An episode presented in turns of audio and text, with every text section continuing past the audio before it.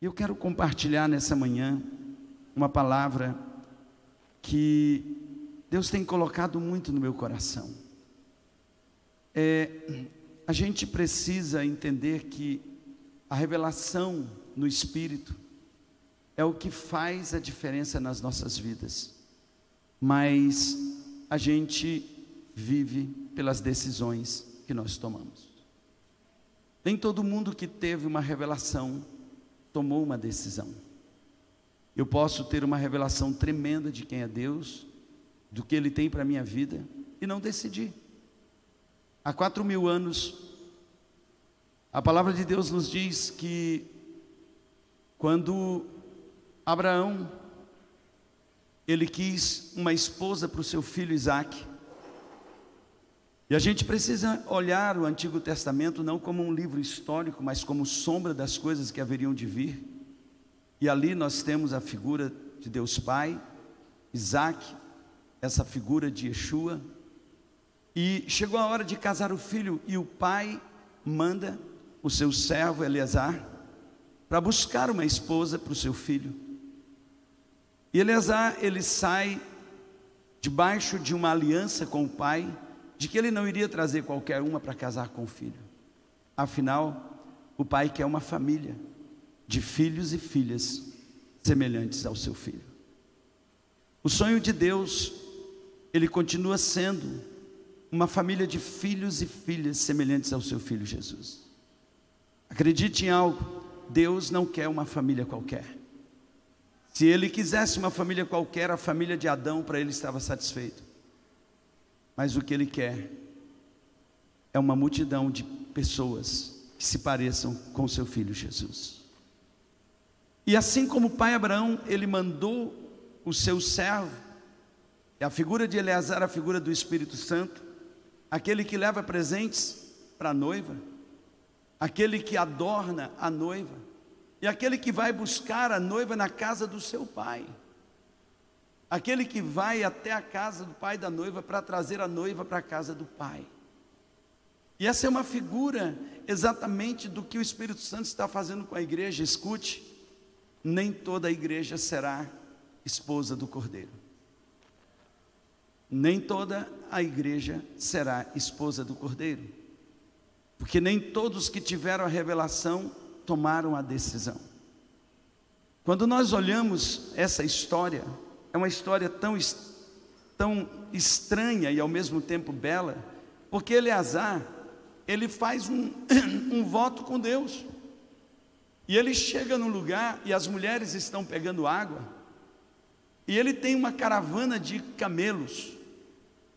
E você sabia que o camelo, para abastecer ele de água, cada camelo, ele precisa de no mínimo 70 litros de água, é muita água.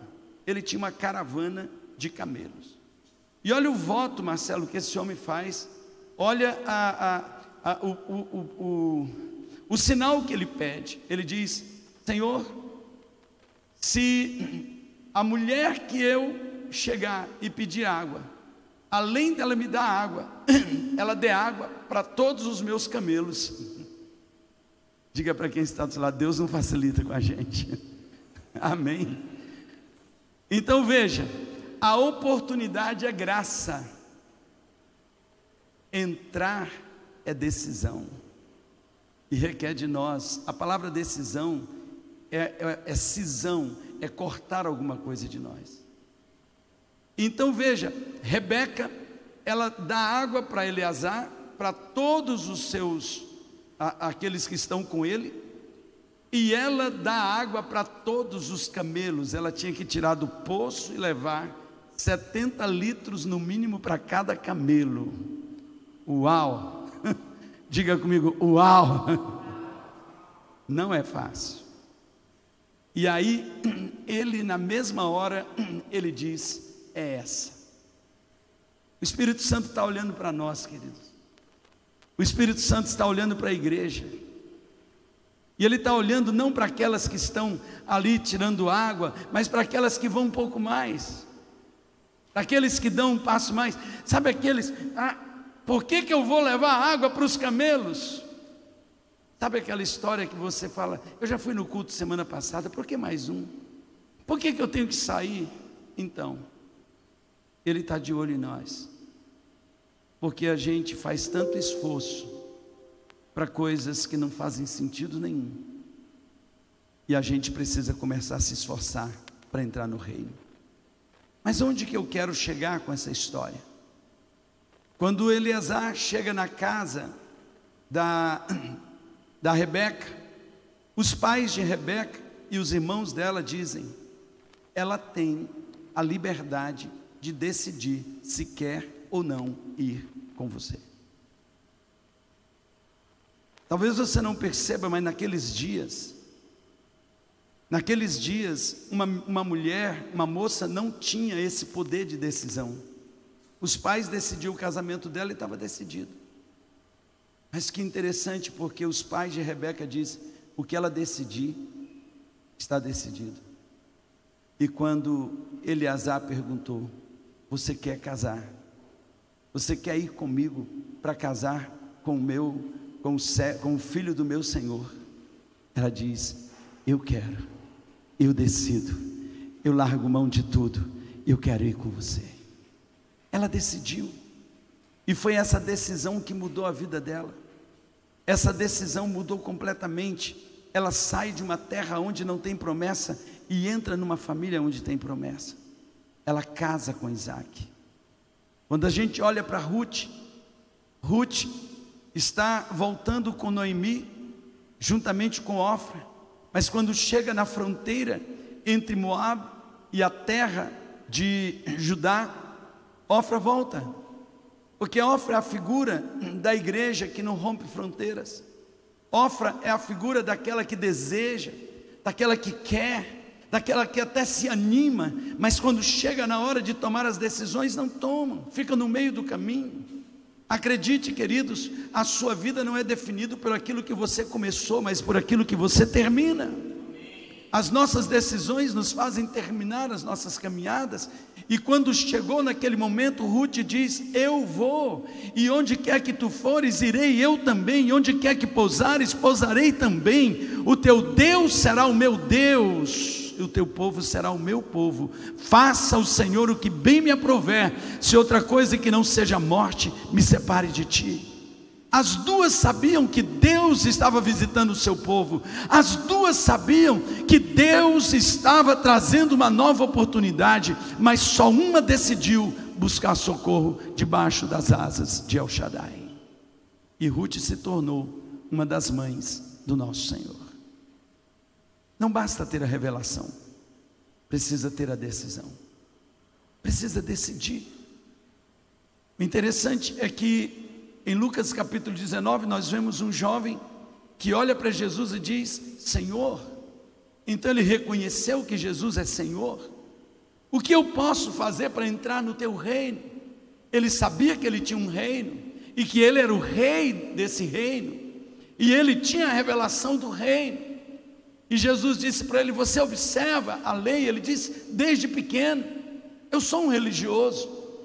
E Jesus disse: Então, vende tudo que você tem, distribui aos pobres e vem e me segue. Ele não conseguiu decidir, porque decisão exige de nós ruptura com tudo aquilo que nos prende. Exige ruptura. Não tem como decidir permanecendo do jeito que era, com os mesmos valores. Aquele jovem dizia que ele queria o senhorio de Jesus, mas o senhor dele era Mamon, o senhor dele era outro. Tem muitos crentes que dizem, adoram, dizendo: Jesus é o meu Senhor, mas na prática quem domina e governa as suas vidas são, é Mamon. E é por isso que vivem na porta do reino e nunca rompem, nunca entram, porque acham que o reino do nosso Senhor é menor do que o reino de Mamon. Que abrir mão das coisas de Mamon para entrar no reino. Tem muita gente que acha que para entrar no reino de Deus, Deus está exigindo de você voto de pobreza. Não, Ele só estava exigindo que você mude o senhorio da sua vida. Hoje nós fizemos uma oferta aqui. E eu creio que muitos, quando vieram fazer essa oferta, perguntaram para Mamon e não para Senhor o que ia fazer. Por quê? Porque nós acreditamos que, na verdade, não é o Senhor que nos supre. Quem nos supre é a conta lá no banco, quem nos supre são os negócios que nós temos. E o interessante é que se o Senhor não estivesse com você, nem amanhecer o dia você amanheceria para ver o que tem na sua conta. Então a gente precisa começar a entender que a nossa vida ela é pautada pelas decisões que nós tomamos. Mas a coisa mais clássica que temos é João Batista. João Batista, ele vive para um propósito. E qual é o propósito desse homem? Apontar o Messias, revelar o Messias. João Batista viveu para isso. Ele era a voz do que clama no deserto. João Batista deveria batizar, e sabe qual era o único objetivo do batismo de João? Revelar Jesus. Ele diz: Aquele que me enviou para batizar, e tem gente que fica preso no batismo de João. O batismo de João termina quando Jesus batiza. Deveria parar ali. Mas o problema é que tem gente que gosta tanto da fama que na hora de decidir por abrir mão para que a glória dele venha, não consegue abrir mão. O batismo de João era só para revelar Jesus. Ele diz: Sabe por que, que eu estou batizando? Aí tem gente que diz: Batismo de arrependimento. Para que arrependimento de quê? Ou seja, a pessoa entrava nas águas no batismo de João, ela saía do mesmo jeito, porque não tinha transformação. Tinha arrependimento hoje, amanhã já estava do mesmo jeito de novo. Porque a única que pode transformar as nossas vidas é o novo nascimento. Então o batismo de João tinha uma simbologia, qual era? Apresentar Jesus. O dia que Jesus entrasse para o batismo, os céus se abririam, a pomba do Espírito desceria, aquela pomba que lá em Gênesis 8 Noé soltou e não voltou mais, ela agora estava querendo encontrar pouso na terra, e há dois mil anos lá no Jordão, quando Jesus está sendo batizado, ela desce sobre ele. Ore cantará Sabe, queridos, quando João olha Jesus, ele diz: Esse é o Cordeiro. Olha que revelação. Mas não é o Cordeiro de vocês, não. Jesus não é o cordeiro da igreja, Jesus não é o cordeiro porque vocês não têm condição de ter esse cordeiro. Esse cordeiro é daquele que quer comprar a vida de vocês, ele é a oferta do Pai. Que revelação tremenda!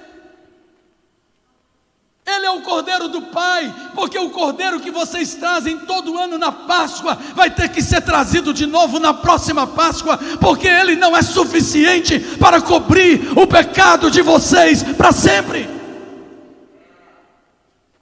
Então ele diz: Esse é o Cordeiro esse é o sacrifício que vai arrancar vocês, não de uma geografia física, mas vai arrancar vocês de uma geografia espiritual, e vai tirar vocês da morte para a vida, e vai tirar vocês do inferno, vai tirar vocês da condenação, vai tirar vocês dessa vida fútil e trazer para vocês uma vida em abundância. Quantos creem nisso? Dê um aplauso bem forte ao Messias.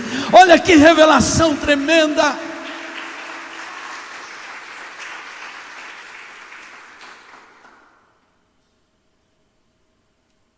João Batista viu tudo isso. Quem deveria ser o primeiro discípulo de Jesus? João Batista. Como que eu vejo o Cordeiro? Eu tenho a revelação. Mas o homem não teve a decisão, continuou fazendo ministério paralelo. Jesus disse: Tem misericórdia de mim, Senhor. Você acha que foi Herodes que arrancou a cabeça de João Batista? Foi Deus, porque ele já estava dando trabalho. Porque se ele tivesse entendido o propósito da vida dele, ele teria sido o primeiro a decidir: eu abro mão de tudo. Jesus, está vendo essa multidão de discípulos que eu formei? São todos teus, porque foi para isso que eu fui chamado para apontar o Cordeiro, para apontar o Messias. E hoje o Messias está aqui diante de mim, e eu não quero diminuir, eu quero morrer. Qual é o grande problema da doutrina de João Batista? é que quem diminui hoje cresce amanhã. Eu vou repetir: pare de diminuir, seja como Paulo, radical, que eu morra e ele viva. Que não mais viva eu. Isso é decisão. Isso é decisão. Não basta ter revelação, tem que ter decisão. Não basta ter a revelação. Puxa, ontem eu fui no culto, a glória de Deus estava lá. Amém. Você viu e o que isso mudou sua vida? Porque só vai mudar se você tomar decisões. Porque Deus mostrou quem Ele é e quem você é. E quando o confronto de quem é Deus e quem é você, você precisa tomar uma decisão. Sabe, queridos, o que está acontecendo aqui nessa manhã é glória de Deus. Desde que a gente começou a celebração aqui, a glória de Deus tomou conta daqui. Moisés teve a visão, Heloísa teve a visão do fogo, da glória de Deus. Queridos, eu queria pular no teto, mas deixa eu lhes dizer: Ele está aqui nesse lugar. Mas a sua vida só vai mudar se você tomar decisões de largar para trás o que você era, para começar o que Deus quer. Quantos estão entendendo isso? João Batista tinha muitos motivos para não decidir por Jesus. Primeiro, ele era meu primo. Então, algumas coisas levam a gente a não tomar decisões. Essa coisa de parentesco, de conhecimento, de relacionamento. É meu primo. A gente cresceu junto. É o meu primo. Sabe, tem gente que confunde a amizade com a sua liderança com a unção que está sobre eles. E por isso perdem muitas coisas. Ei, tem uma unção que é maior do que o grau de parentesco, do que o grau de conhecimento. E acredite, o que muda nossas vidas é a unção que eu toco e não as pessoas que eu me relaciono. É unção. É unção. Há muita gente que talvez não consiga entender. Eu brinco, eu abraço. Eu sou amigo de vocês.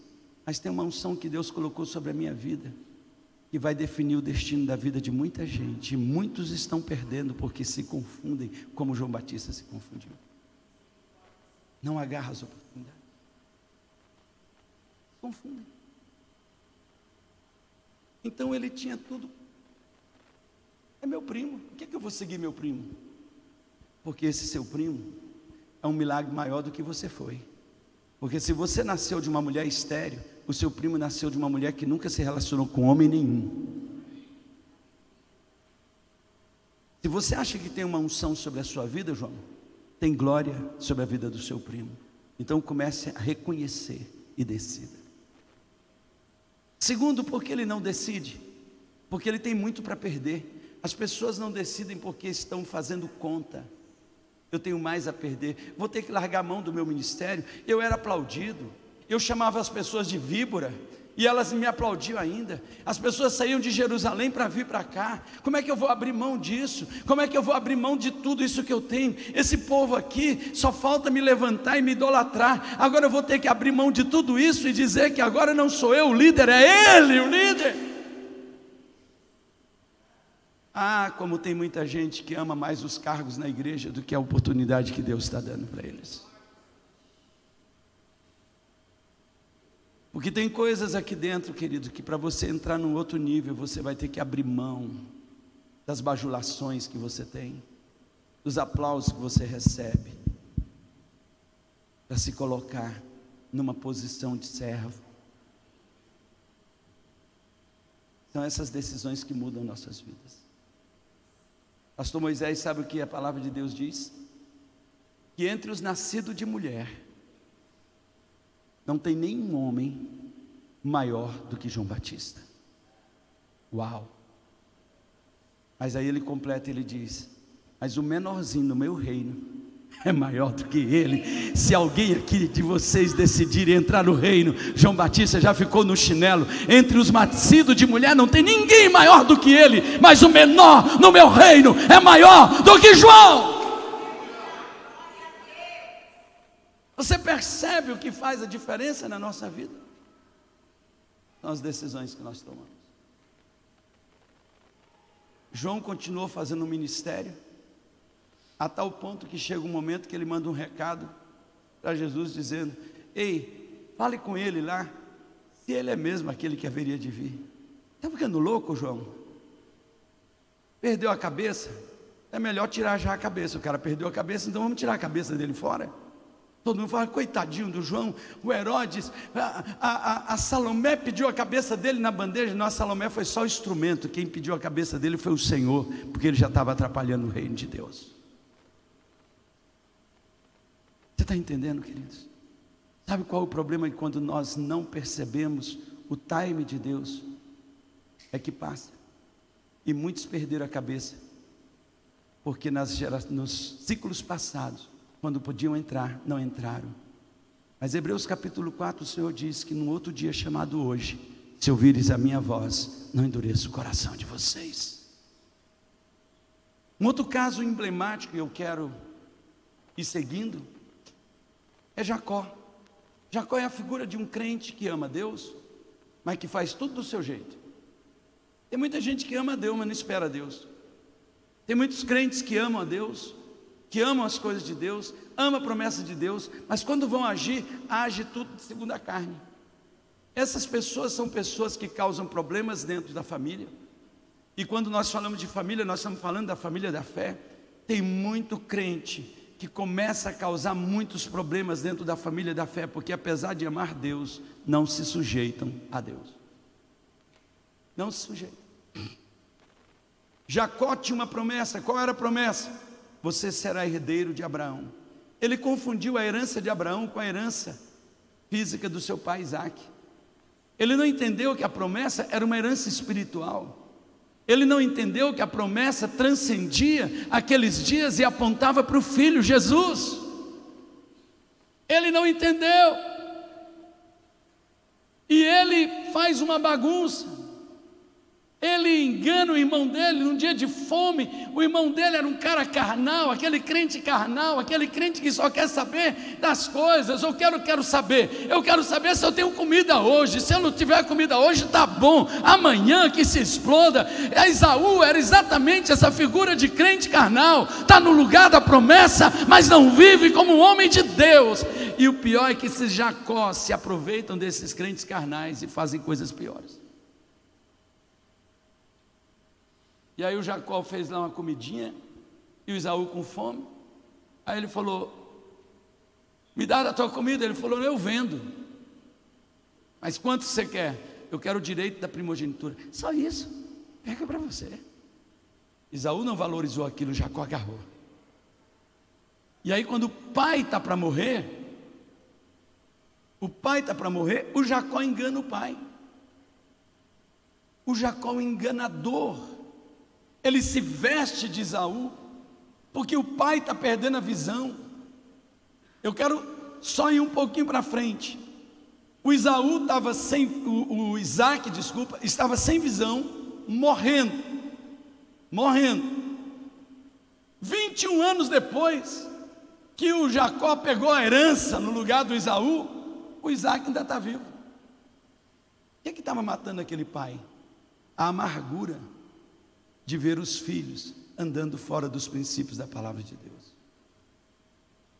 Agora olha só, já Isaac, Isaac falou: Quem é você, meu filho? Ele disse: Eu sou Isaú. E ele se fez parecer, recebeu a bênção, o pai abençoou ele, e ele agora é o herdeiro de Isaac. Porém, apesar de ser herdeiro de Isaac, ele não tem ambiente em casa. Porque o irmão disse: Meu pai morre num dia, eu te mato no outro dia. Eu te mato. Olha a família, queridos. Aposto que o senhor está dizendo que tem gente dentro desse ambiente chamado família e igreja que está vivendo nesses conflitos, sim, queridos. Sim. Porque não decidiram viver o que Deus tem para eles. E o Isaac Nesse conflito todo, Isaú chegou para ele e falou: Me abençoa. Ele falou: Eu não tenho duas bênçãos, eu só tenho uma bênção. Ou você agarra a bênção, ou perde a bênção. Ele diz: Então me abençoa. E ele foi e amaldiçoou. Agora o, o Jacó foi embora, é onde eu quero chegar. E ele fugiu. E na fuga dele, da casa do seu pai, para a casa dos pais da mãe dele, Rebeca ele chega no lugar chamado Betel. Diga comigo, Betel. Essa palavra Beit é casa. El é Deus, a casa de Deus. Literalmente, ele chega na igreja. Rafael, em Betel, Jacó participa de um culto, mas ele dormiu. Diga para quem está ao lado, para de dormir nos cultos. Marcelo, ele participou de um culto, aonde tinha anjo no culto, aonde tinha o próprio Senhor Jesus no culto, a glória de Deus estava naquele culto e o homem dormindo. Mas quando ele levanta, é o tio, ele diz: Agora eu sei que esse lugar aqui é a casa de Deus. Quantos creem que Deus está aqui nesse lugar, queridos? Quantos podem sentir essa presença? Dê um aplauso bem forte ao Messias.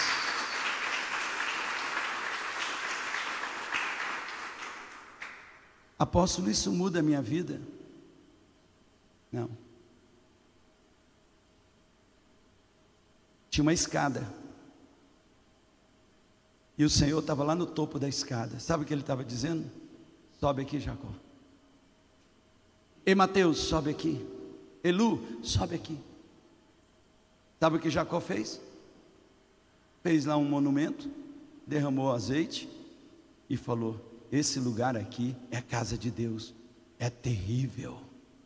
Eu vou embora. E saiu do mesmo jeito. E foi, ele não mudou um milímetro da decisão que ele estava no coração dele. Como é que alguém vem um culto, mergulha na glória de Deus e sai para aquela porta para continuar fazendo o que estava no coração quando entrou aqui? Como que você entra por aquela porta para celebrar, tem um encontro com o Senhor e sai por aquela porta do mesmo jeito? Você sabia que lá no santuário todo mundo entrava por uma porta e saía por outra porta? Porque o que eles queriam dizer com isso? É impossível um homem entrar na presença de Deus e sair pelo mesmo lugar que ele entrou. Ele tem que sair para outro lugar.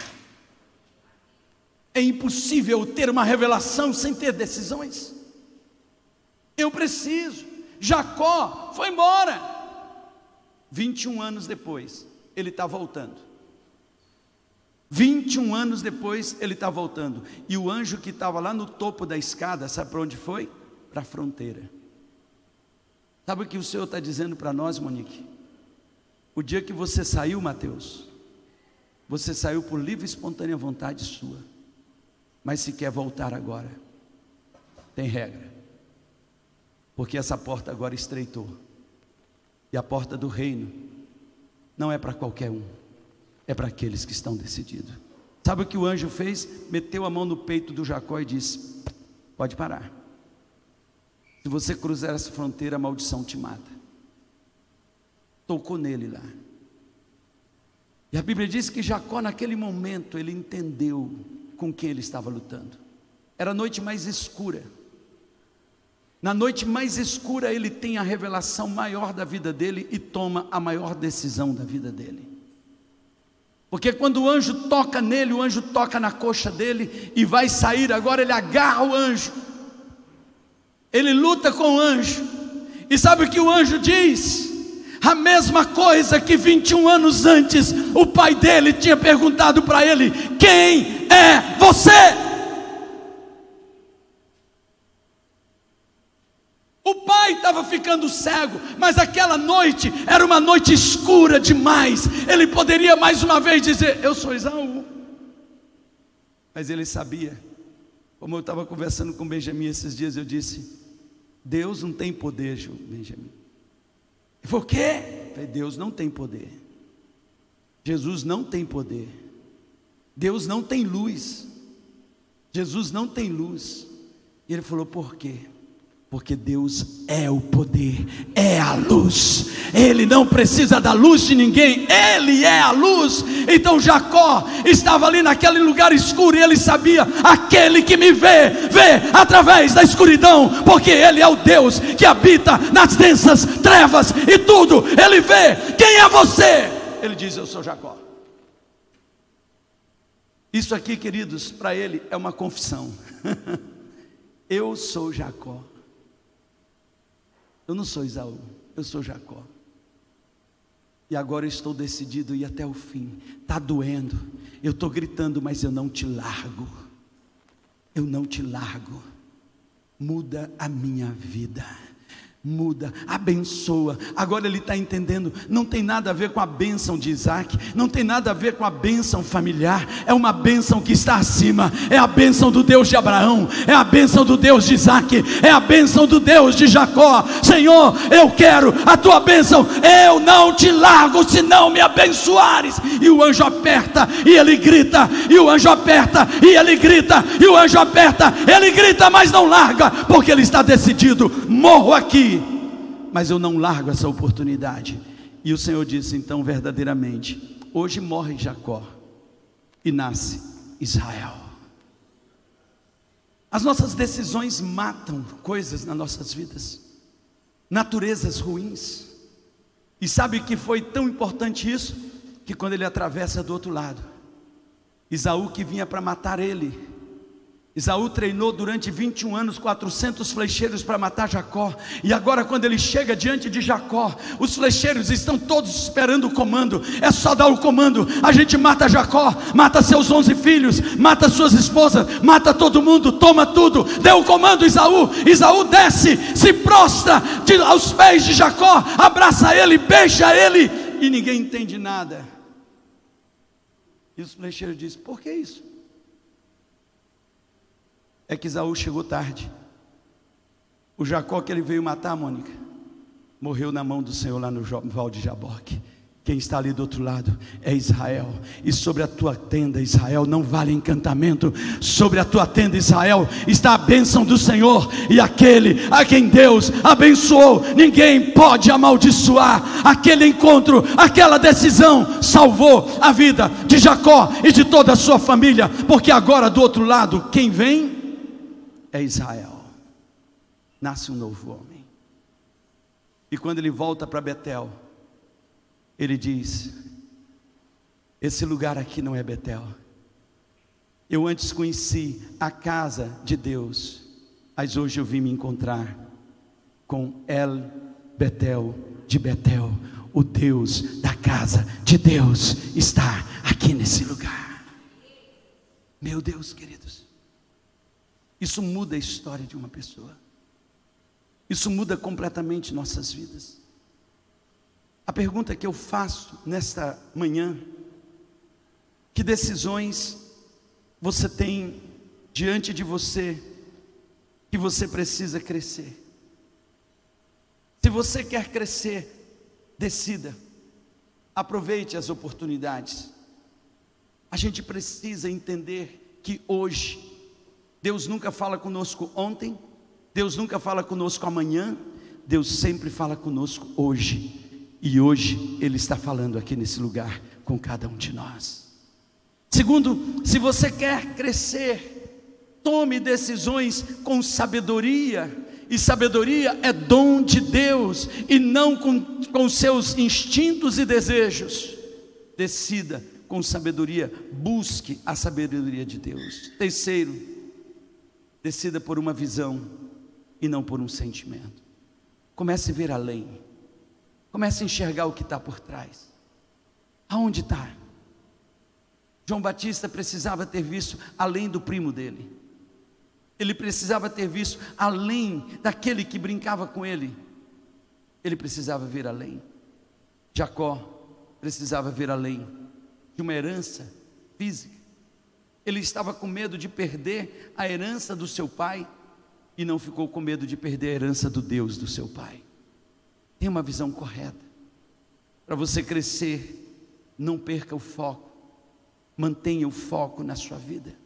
O apóstolo Paulo, falando aos Coríntios, no capítulo 9, versículo 26, ele diz: Não sei sobre vocês, mas eu estou correndo a toda velocidade, rumo à linha de chegada. Estou dando tudo de mim. Diga comigo, tudo de mim.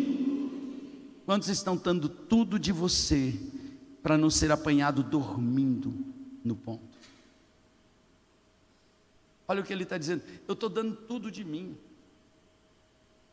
Eu estou dando tudo de mim para não ser encontrado dormindo na casa do Senhor, na hora da decisão. Então veja, quando nós olhamos o futuro e nós entendemos essa revelação, dê tudo de você. Diga comigo tudo. O que é tudo? O que é tudo, igreja?